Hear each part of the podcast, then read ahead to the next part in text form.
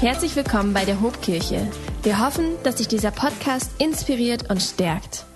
Ich freue mich, dass wir eine starke Predigt jetzt hören dürfen von Pastor Ben. Aber bevor Pastor Ben kommt, wird Jens noch mal kommen und er wird uns den Predigtext lesen. Ich darf euch lesen aus Daniel 12, Vers 1 bis 13. Zu jener Zeit wird Michael auftreten, der große Engelfürst, der für dein Volk einsteht. Denn es wird eine Zeit so großer Trübsal sein, wie sie nie gewesen ist, seitdem es Völker gibt, bis zu jener Zeit. Aber zu jener Zeit wird dein Volk errettet werden, alle, die im Buch ste geschrieben stehen. Und viele, die im Staub der Erde schlafen, werden aufwachen, die einen zum ewigen Leben, die anderen zu ewiger Schmach und Schande. Und die Verständigen werden leuchten wie des Himmels Glanz und die viele zur Gerechtigkeit weisen, wie die Sterne immer und ewiglich. Und du, Daniel, verbirg diese Worte und versiegle dies Buch bis auf die letzte Zeit. Viele werden herumirren und die Bosheit wird zunehmen. Und ich, Daniel, sah, und siehe, es standen zwei andere da, einer an diesem Ufer des Stroms, der andere an jenem Ufer. Und er sprach zu dem Mann in leinenen Kleidern, der über den Wassern des Stroms stand, wann kommt das Ende dieser großen Wunder? Und ich hörte den Mann in leinenen Kleidern, der über den Wassern des Stroms stand. Er hob seine rechte und linke Hand auf gen Himmel und schwor bei dem, der ewiglich lebt, dass es eine Zeit und zwei Zeiten und eine halbe Zeit wären soll. Und wenn der ein Ende hat, der die Macht des heiligen Volks zerschlägt, soll dies alles geschehen. Und ich hörte es, aber ich verstand's nicht und sprach, mein Herr, was wird das letzte davon sein? Er aber sprach, geh hin, Daniel, denn es ist verborgen und versiegelt bis auf die letzte Zeit. Viele werden gereinigt, geläutert und geprüft werden, aber die Gottlosen werden gottlos handeln. Alle Gottlosen werden's nicht verstehen, aber die Verständigen werden's verstehen. Und von der Zeit an, da das tägliche Opfer abgeschafft und das Gräuelbild der Verwüstung aufgestellt wird, sind 1290 Tage. Wohl dem, der da wartet und erreicht 1335 Tage. Du aber, Daniel, geh dem Ende entgegen und ruhe, bis du aufstehst zu deinem Erbteil am Ende der Tage. Amen. Hey, super schön euch zu sehen. Ich freue mich über jeden Einzelnen, der sich auf den Weg gemacht hat hierher und vor allen Dingen auch über diejenigen, die online dazu schalten und hier mal reinsneaken in die Hobkirche. So schön, dass wir euch erreichen können, auch hier aus unserem Saal, in eure Wohnzimmer oder wo auch immer ihr seid. Richtig gut. Freunde, wir beenden heute unsere Predigtserie. Wir haben in den letzten Wochen aus dem Buch Daniel heraus gepredigt und wollten euch in dieser etwas verrückten und chaotischen Zeit, die wir gerade durchleben, dazu ermutigen, voll auf Gott zu vertrauen. Und ich habe keine Ahnung, mit welcher Stimmung im Herzen du heute in diesen Gottesdienst gekommen bist. Vielleicht äh, prägen dich noch die letzten Tage und du hast so kühle, verregnete Sommerabende, äh, ganz romantisch am Lagerfeuer vielleicht oder irgendwie mit Marshmallows in der Hand verlebt. Und jetzt kommst du hierher und äh, wirst von so einem äh, apokalyptisch-prophetischen Text aus Daniel Kapitel 12 erschlagen. Herzlich willkommen bei uns. Äh, wir haben uns ein bisschen was vorgenommen für diese Predigt und ihr müsst ein bisschen die Zähne zusammenbeißen und mir helfen, diese Botschaft rüberzubringen. Aber ich glaube, dass Gott heute zu uns reden möchte. Ich glaube, dass Gott niemanden übersieht, der sich heute auf den Weg gemacht hat, um von ihm zu hören und dass er das richtige Wort zur richtigen Zeit hat. Das Jahr 2020 ist schon irgendwie chaotisch, oder? Ich meine, wir wurden überrumpelt. Pandemie, Unsicherheit, Angst, Massenproteste, die Wirtschaft kollabiert, Menschen drehen durch. Irgendwie fühlt sich das an nach Endzeitstimmung. Ich meine, wir merken insbesondere vielleicht in meiner Generation, die ja sowas wie Krieg oder Unruhe am eigenen Leben noch gar nicht erlebt hat, wir merken, dass wir weder unser Leben noch diese Welt fest im Griff haben. Das Leben gleitet uns aus der Hand. Dinge, die früher undenkbar waren, die erleben wir jetzt wie ganz selbstverständlich. Restaurant und Gottesdienstbesucher werden registriert. So, vor kurzem haben wir noch für den Datenschutz gekämpft, vehement. Plötzlich kein Problem. Homeschooling, das war ganz, ganz problematisch. Von jetzt auf gleich gar kein Problem. Menschen werden unter Quarantäne gestellt, Grenzen werden geschlossen. Man schaut sich so um und fragt sich, was geht hier eigentlich ab? Gerade am Anfang der Zeit des Lockdowns, da haben uns als Leiter, uns als Pastoren etliche Videos, Theorien und Prophetien erreicht, auf die wir irgendwie reagieren mussten. Da gibt's ja diejenigen, die sagen, Virus, was für ein Virus? Also hinter all dem hier steckt in der Hauptursache gar kein Virus, sondern da gibt's irgendjemanden, der verfolgt eine politische, eine kapitalistische, eine endzeitliche Machtimperiumsagenda und am Ende sollen wir hier alle kontrolliert werden. Ich habe ein Video bekommen äh, und da erklärt jemand, das Virus ist überhaupt nicht existent. Schuld ist die Firma Vodafone. Weil Vodafone hat im chinesischen Wuhan angefangen, das Netz 5G auszubauen und die Schmerzen und Symptome, die kommen gar nicht von so einem Virus, sondern die kommen von diesen elektromagnetischen Strahlungen, die jetzt auf uns äh, Ihr wisst schon, ne? Andere sagen, Freunde, denkt doch mal nach. Ne? Der nordkoreanische Diktator Kim Jong-un, der ist gerade untergetaucht, der hat das Virus zu seinen Feinden nach China importiert, weil der will die Weltherrschaft an sich reißen. Die nächsten sagen, hey Freunde, es ist wie immer, die Amis sind schuld. So Donald Trump war von Anfang an der Antichrist. Andere wiederum schreien jetzt gerade ganz laut, nein, nein, es ist der Bill Gates. Der Bill Gates mit seiner Impfideologie ne, was der da in uns reinspritzen will. Und es gibt auch Prophetien. Es gibt Prophetien, die besagen, ey, das Ende ist nahe. So merkt ihr es nicht. So bekehrt euch. Nur noch wenige Wochen, dann kommt der Herr wieder. Und andere Prophetien sagen so, jetzt bricht die Erweckung los. Macht euch bereit, Kirche, das Beste kommt erst noch. Und da kann man ganz schön irgendwie im Chaos untergehen. Ihr wisst, wovon ich spreche, ne?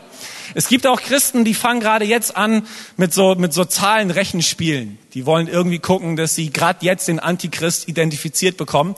Und hat mir schon einer vorgerechnet, Sänger, Xavier, Naidu, 666, ha, habe ich des Rätsels Lösung. Okay, Freunde, ich karikiere das hier ein bisschen, aber ihr wisst, worauf ich hinaus will. Man kann verrückt werden, oder? Und es fühlt sich so an, als würden wir in der Endzeit leben. Und ich sage euch herzlich willkommen in der Endzeit. Wir leben in der Endzeit. Und mich hat's ehrlicherweise ein bisschen überrascht, wie viele Christen jetzt überrascht sind über das, was überraschenderweise in dieser Welt so abgeht. Wenn wir doch dem Wort Gottes Vertrauen schenken, wenn wir so ein bisschen in der Bibel recherchieren und studieren, dann sind wir doch eigentlich längst vorbereitet auf solche Zeiten wie diese. Unser Herr Jesus, der hat öfter über die Endzeit gesprochen nachzulesen in Matthäus Kapitel 24, in Lukas Kapitel 21. Und er spricht von den Zeichen der Endzeit, von Erdbeben, von Hungersnöten, von Unruhen und Kriegen, von Verfolgung, von Pandemien. Wenn du so willst, Jesus hat von Corona gesprochen. Und wir müssen uns nicht wundern. Wir merken, diese Welt geht unter, diese Welt geht zugrunde.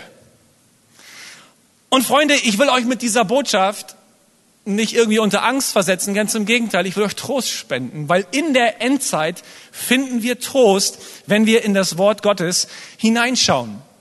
Ich weiß, dass wenn die Bibel über Endzeit spricht, das oftmals sehr geheimnisvoll passiert, sehr symbolträchtig, sehr bildgewaltig. Schauen wir zum Beispiel in die Apokalypse schlechthin, in das letzte Buch der Bibel, in das Buch der Offenbarung, dann sehen wir, uns werden Bilder und Visionen präsentiert, die zunächst erstmal dunkel und geheimnisvoll, unzugänglich für uns sind. Und all diese Szenarien haben den Christen schon immer wieder Anlass gegeben oder schon immer Anlass darüber gegeben zu spekulieren und wild zu fantasieren. Und welche Frage wird immer gestellt? Wann?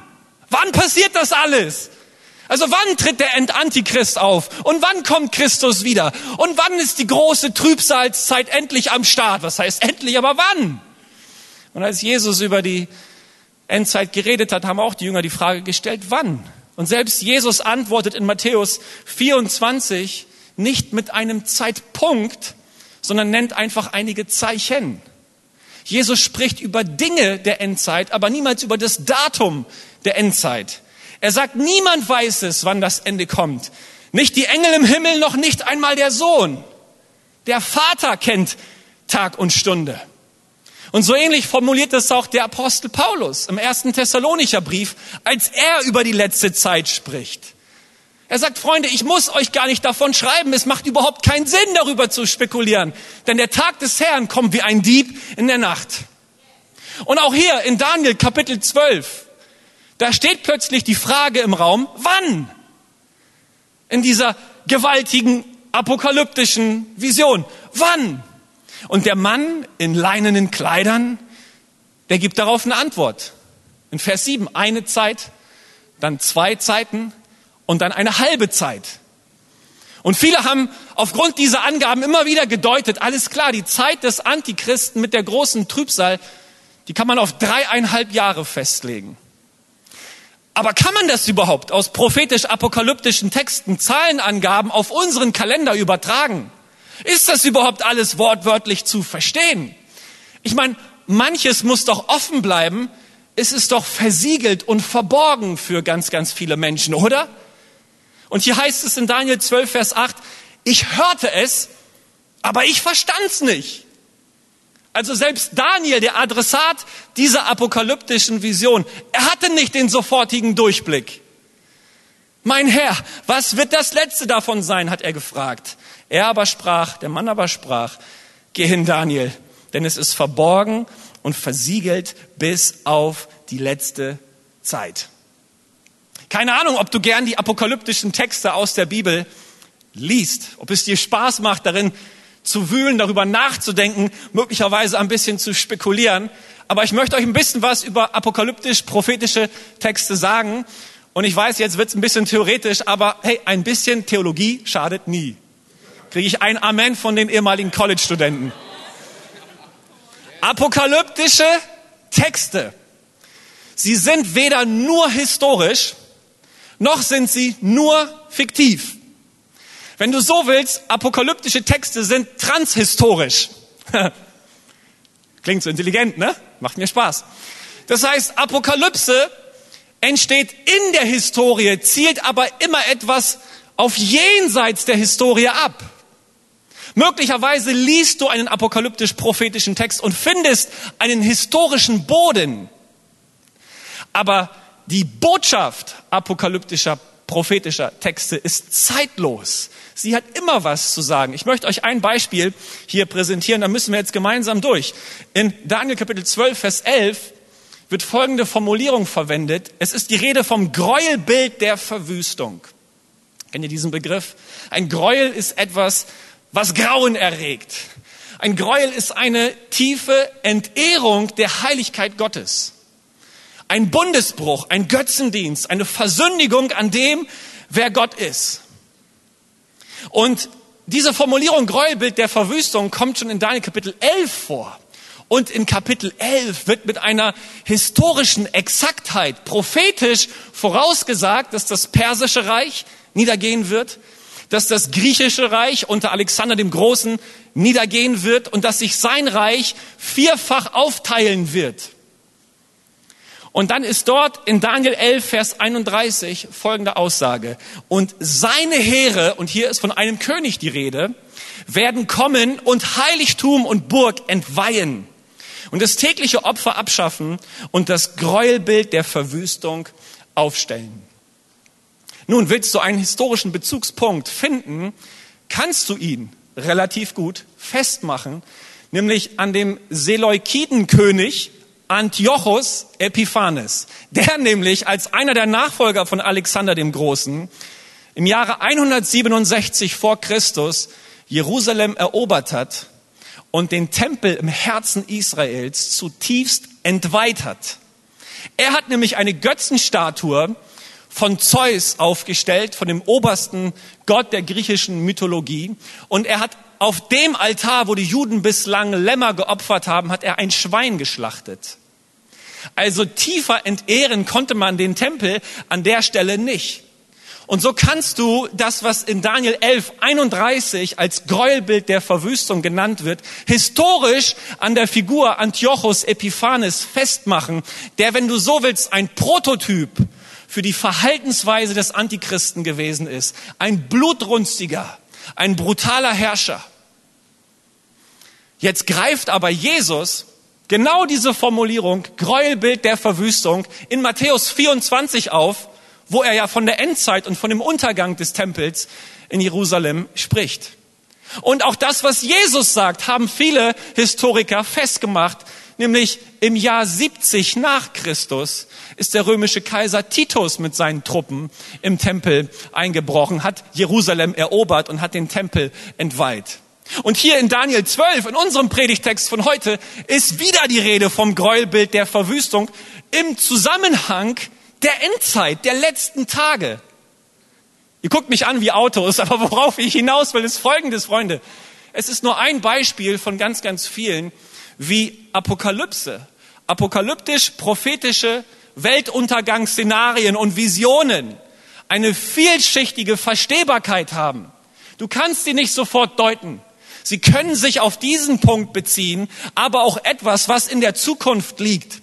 Und so kann hier ein Daniel-Text, der zweieinhalbtausend Jahre alt ist, für dich brandaktuell sein.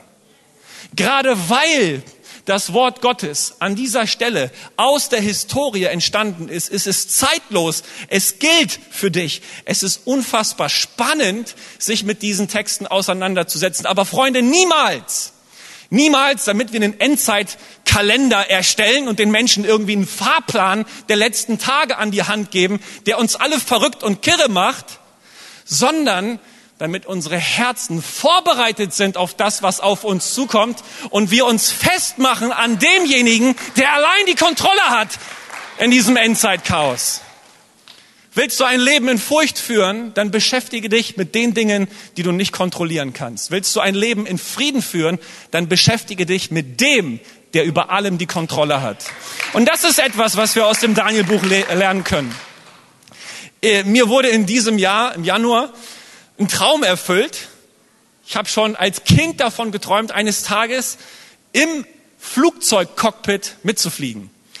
Und ein Freund von mir, ich muss euch ja nicht verraten, wer das ist, Flugkapitän, ähm, genau, als Matthias mich dann eingeladen hat, war ich dann mit ihm am Start. Wir sind auf die portugiesische Insel Madeira geflogen, auf den Cristiano Ronaldo Airport, einer der am schwierigsten anzufliegenden Landebahnen in Europa.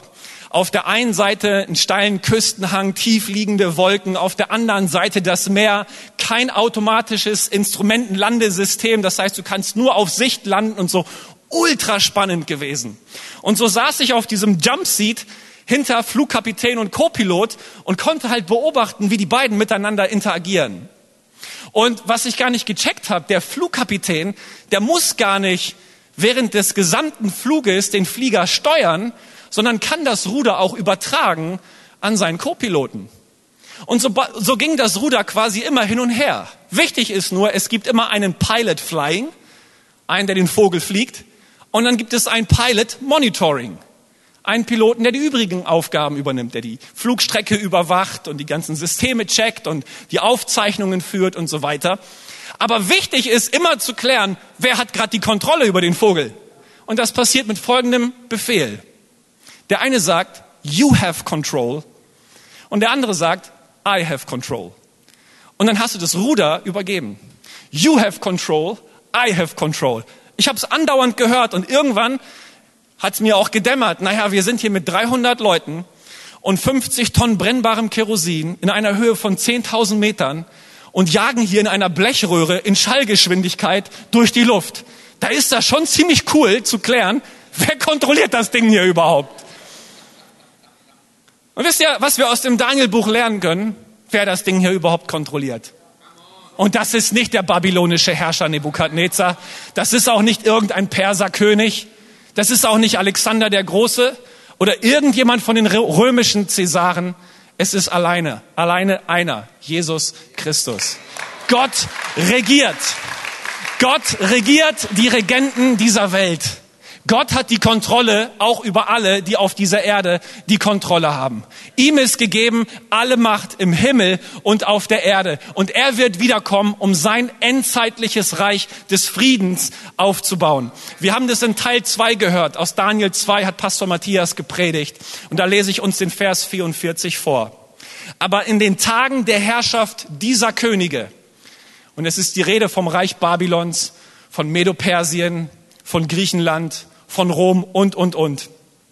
In den Tagen der Herrschaft dieser Könige wird der Gott des Himmels ein Reich errichten, das für alle Ewigkeit Bestand hat. Kein anderes Volk wird je die Gewalt über dieses Reich an sich reißen können. Es wird alle jene Königreiche zerschmettern und vernichten, selbst aber für immer bestehen bleiben. Freunde, was uns überrascht, überrascht Gott nicht.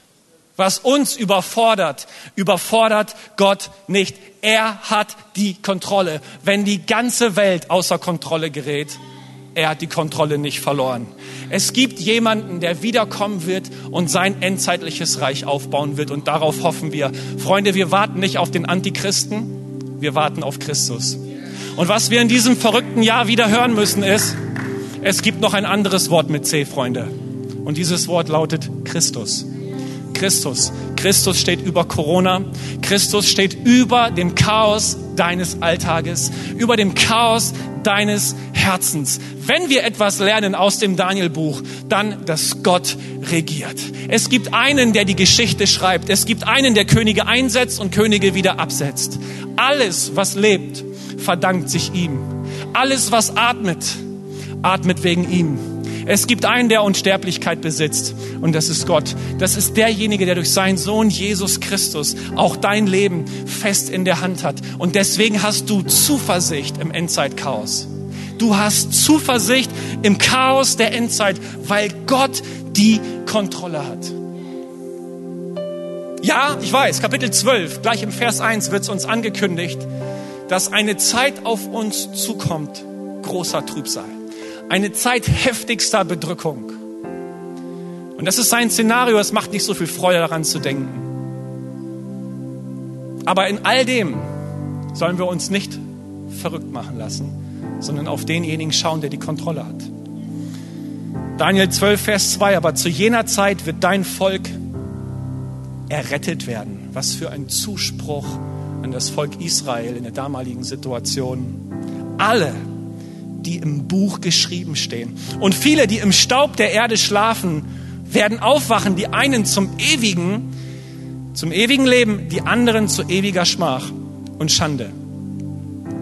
Dieser Vers hier in Daniel 12, Vers 2 ist im Alten Testament der klarste Hinweis auf die Auferstehung nach dem Tod. Auch Jesus spricht von einer zweifachen Auferstehung. Eine Auferstehung zu ewigem Leben und eine Auferstehung zu ewiger Schmach. Die Frage ist, wo steht dein Name? Ist dein Name eingetragen im Buch des Lebens?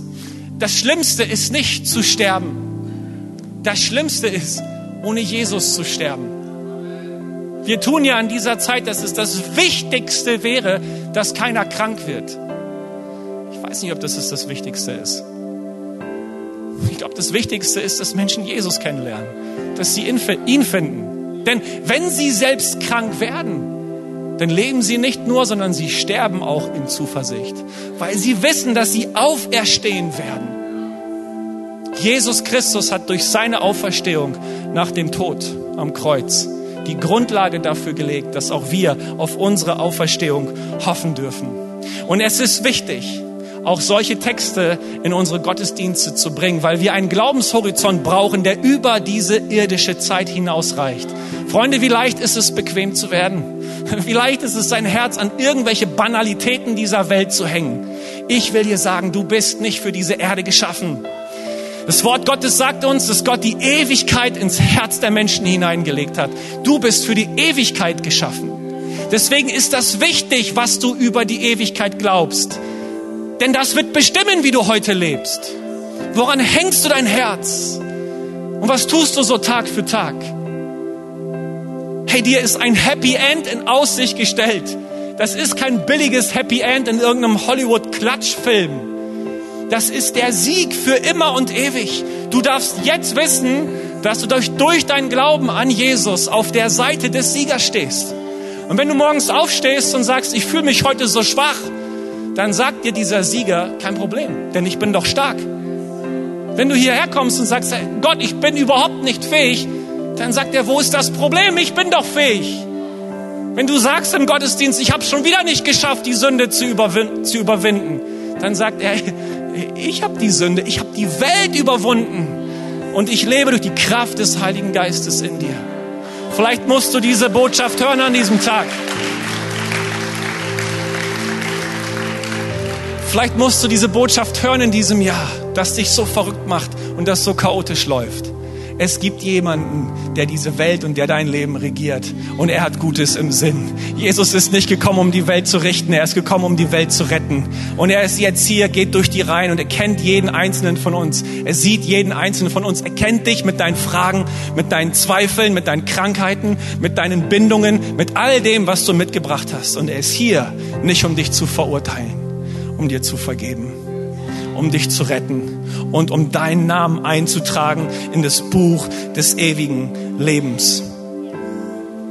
Wir haben diese Serie gestartet mit dem Teenager-Jungen Daniel. Hier am Ende haben wir es mit dem gereiften, nicht nur mit dem gereiften, mit dem weisen, mit dem alten, über 80-jährigen Daniel zu tun. Und die letzten Worte, die ihr hört, möchte ich uns lesen. Daniel 12, Vers 13. Du aber, Daniel, geh dem Ende entgegen und ruhe bis du aufstehst zu deinem Erbteil am Ende der Tage.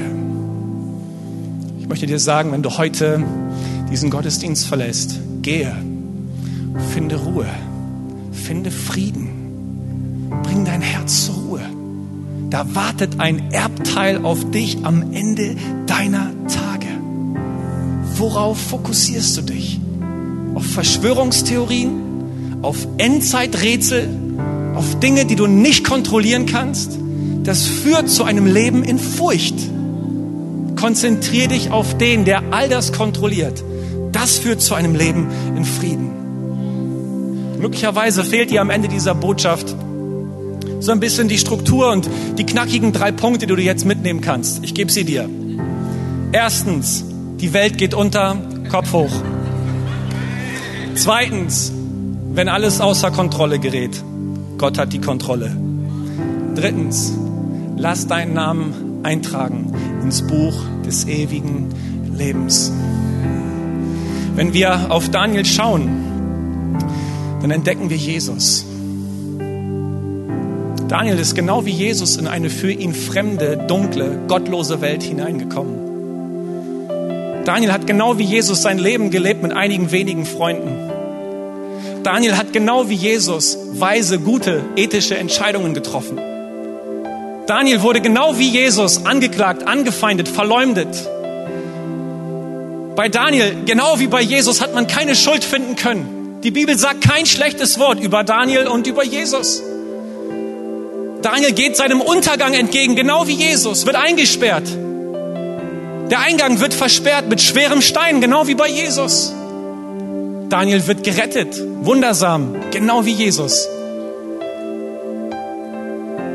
Daniel lebt seinen Auftrag bis zum Schluss, genau wie Jesus. Und jetzt ist Daniel bei Jesus, dient ihm, verherrlicht ihn, lobt ihn. Und Freunde, Jesus ist der größere Daniel. Wenn wir die Geschichte von Daniel anschauen, es verweist uns auf Jesus. Gut, es mag Prototypen für den Antichristen geben. Daniel ist ein Prototyp auf Christus. Und ich sag dir, mach dein Herz fest an Christus und du hast Zuversicht in deinem Chaos bis an das Ende deiner Tage. Ich will die Band zu mir nach vorne bitten. Wir wollen gleich einsteigen und einen Song singen. Aber ich spüre, dass wir vorher ein Gebet sprechen müssen. Ich glaube, dass Gott wirklich durch seinen Geist hier ist in diesem Raum. Und dass einige, die es vielleicht nicht erwartet haben, heute angesprochen worden sind vom Heiligen Geist. Vielleicht bist du ein Freund, ein Besucher, wurdest mitgebracht, wurdest eingeladen und jetzt sitzt du hier und du spürst, wie der Heilige Geist dein Herz erobert und dich zieht in die Nähe Gottes. Dann sage ich dir, hey, mach dein Herz nicht zu, mach dein Herz auf, lass dich, lass dich locken von Gott. Er hat, er, hat, er hat so viel für dich, so viel Zuspruch, so viel, so viel Wert, so viel Identität, so viel Vergebung, so viel Gnade, so viel Wiederherstellung, so viel Trost. Das, was dir fehlt im Leben, möglicherweise ist es derjenige im Himmel, der dich gemacht hat und der auf der Suche ist nach dir, weil er sich eine persönliche, lebendige Beziehung zu dir wünscht. Vielleicht stehen wir gemeinsam auf. Ich würde das gern so machen. Ich will ein Gebet vorsprechen und dich einladen, dieses Gebet nachzusprechen, wenn du spürst in diesem Moment, dass du gemeint bist. Wenn du sagst, Herr, ich, ich, ich habe diese Gewissheit nicht, ich habe diese Zuversicht nicht, dass mein Name in deinem Buch steht. Vielleicht sprichst du dieses Gebet. Vielleicht setzt du dein Vertrauen auf Jesus jetzt in diesem Moment. Und ich weiß, dass viele aus der Kirche dieses Gebet mitsprechen, um ihren, ihren Glauben zu erneuern und auch um dich zu supporten. Und das ist ein wunderbarer, ein heiliger Moment, den wir nicht einfach verpassen wollen. Und so lass uns uns bereit machen zum Gebet. Halleluja. Jesus, wir öffnen unsere Herzen. Hey, wenn du möchtest, dann lade ich dich ein, mir nachzusprechen. Lieber Jesus, danke für dein Reden. Danke für die Rettung, die du mir gibst. Ich bring dir mein Herz mit all meiner Schuld, mit all meiner Sünde und mit all meinen Zweifeln. Und ich gebe es dir. Jesus, vergib mir. Mach mich rein und schenk mir ewiges Leben. Gib mir deinen Heiligen Geist und hilf mir dir nachzufolgen. Ich liebe dich, Herr. Mach mich zu deinem Kind. In Jesu Namen. In Jesu Namen. Amen. Amen. Amen. Wenn dich dieser Podcast gesegnet hat, würden wir gern deine Geschichte hören. Schreib uns doch unter hallo@ho.de oder noch besser, schau einfach mal persönlich bei uns vorbei. Wir freuen uns auf dich.